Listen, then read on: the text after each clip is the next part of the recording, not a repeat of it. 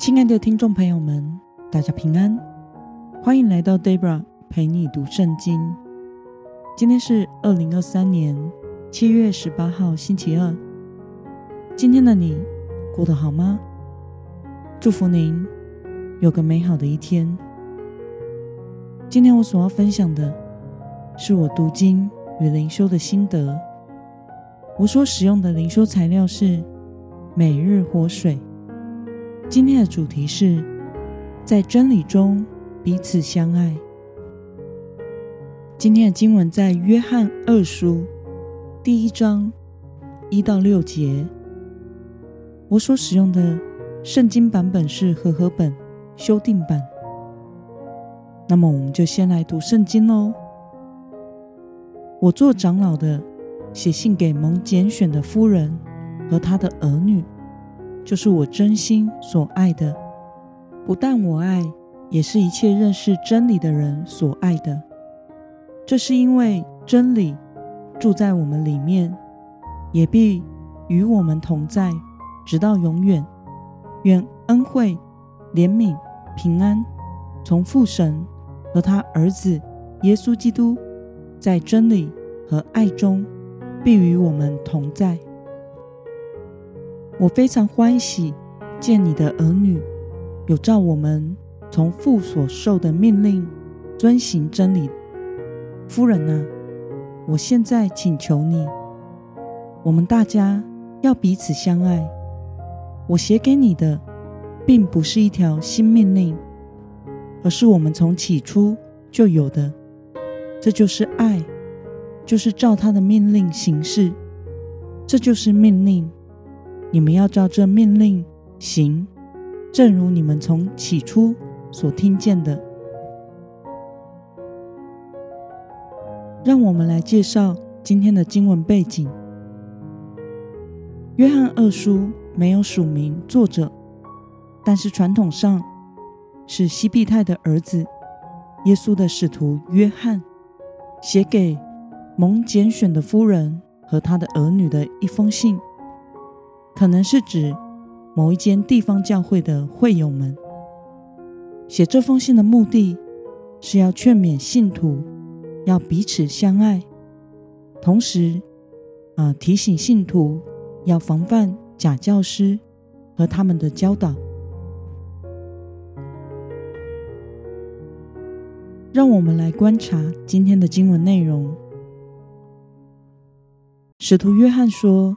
他非常欢喜的看见信徒有照着从父神所受的命令遵行真理，而约翰也请求该教会的信徒可以彼此相爱。这并不是一条新命令，而是从起初领受主耶稣所教导的命令。让我们来思考与默想。为什么使徒约翰在这第二封信的一开始就要求信徒遵行彼此相爱的命令呢？使徒约翰所写的这第二封信中，特别强调了众多真理和命令中的彼此相爱。我想，这是因应当时教会中所需要的。一间教会是否能够生存，成长，跟随主的呼召往前进，很重要的一个基础是合一，彼此相爱才能够带来合一。特别是当教会有一些不同的言论、假教师所带来的教导时，唯有爱能使人在资讯不对等、看法不一样的情况下，保持和睦，彼此相爱，合一的跟随神。与侍奉神，并且约翰强调，这不是一条新的命令，而是从起初他们就领受的主耶稣的命令。这是记载在约翰福音十三章三十四到三十五节。主耶稣说：“我赐给你们一条新命令，乃是叫你们彼此相爱。我怎样。”爱你们，你们也要怎样彼此相爱。你们若彼此相爱，众人因此就认出你们是我的门徒了。因此，信徒如果彼此相爱，就显明我们对神的爱，以及我们对神的命令的遵守。那么，对于约翰在信件一开始就要求信徒彼此相爱，对此你有什么样的感想呢？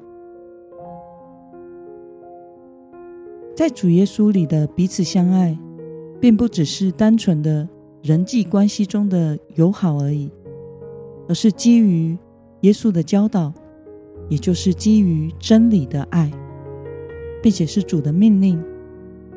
这样的爱是无条件的包容的，但是又是维护真理的。我们需要无条件的爱弟兄姐妹，无论如何都要与人和好，保持合一。若有人被偏差的真理所蒙骗，我们要用爱、用真理去将他挽回。这是一种愿意付上代价的爱，不是一种任人践踏自己和真理的爱，是在耶稣基督里的爱。有的时候，我们在教会中没有对人付出主耶稣所要求的爱的层次，但是又为了和睦而牺牲了对真理的坚持，这会导致我们可能尽力的。用人们社交的手段，让人和睦不吵架，但是却无法让人因为被主耶稣的爱所感动，而愿意在真理上长进。因此，爱的命令是不容易的，我们需要遵行它，用主耶稣所教导的一切去彼此相爱。那么今天的经文。可以带给我们什么样的决心与应用呢？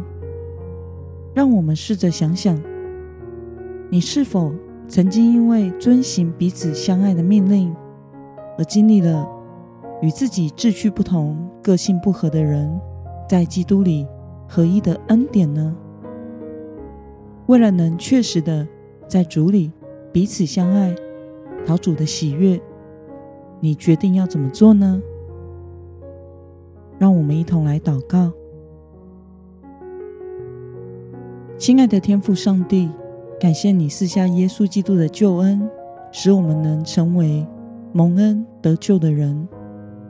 求神帮助我们，能在教会中一群蒙恩得救的人中，遵行你的命令，就是彼此相爱，用爱你的心去爱同为主内家人的弟兄姐妹。求你使你的教会能够合一的跟随你，奉耶稣基督得胜的名祷告，阿门。